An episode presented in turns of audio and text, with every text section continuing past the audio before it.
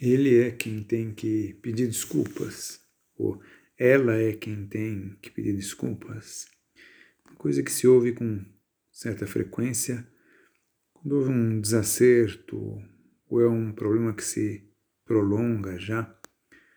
E até a pessoa fala, bom, se ele ou ela pedir desculpas, aí eu perdoo.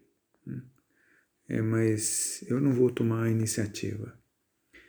E essa postura pode eternizar desavenças, coisas que vão se estendendo, estendendo, e ficam aquelas machucados, coisas que se estendem. E pelo contrário, quando se toma a iniciativa de pedir desculpas, hum, e parece que tudo se acerta com facilidade muitas vezes.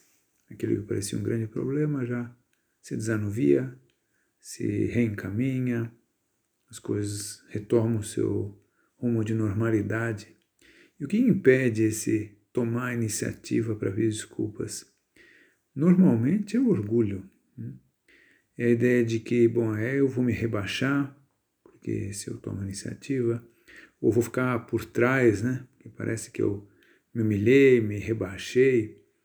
E na verdade, aquela pessoa que toma a iniciativa de, de pedir desculpas, é quem é, inicia esse processo, essa pessoa cresce.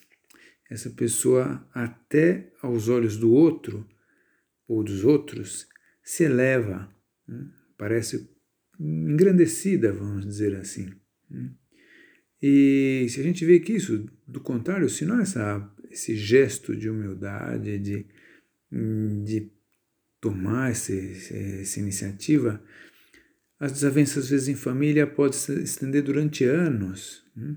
é, pelo menos por muito tempo. Né? E é uma pena, porque se resolveria com um toque, uma dose séria, boa, de humildade para tomar esse, esse, essa decisão. Né? A gente vê que Jesus Cristo, ele se adiantou para nos salvar quando nós ainda éramos pecadores. Esse é o raciocínio de, de São Paulo. Ele não esperou que nós tomássemos a iniciativa, não. Ele se adiantou. Ele não teve problema, embora fosse o próprio Deus, em se rebaixar, se fazer como nós e vir em nossa direção para recompor essa ligação entre Deus e os homens.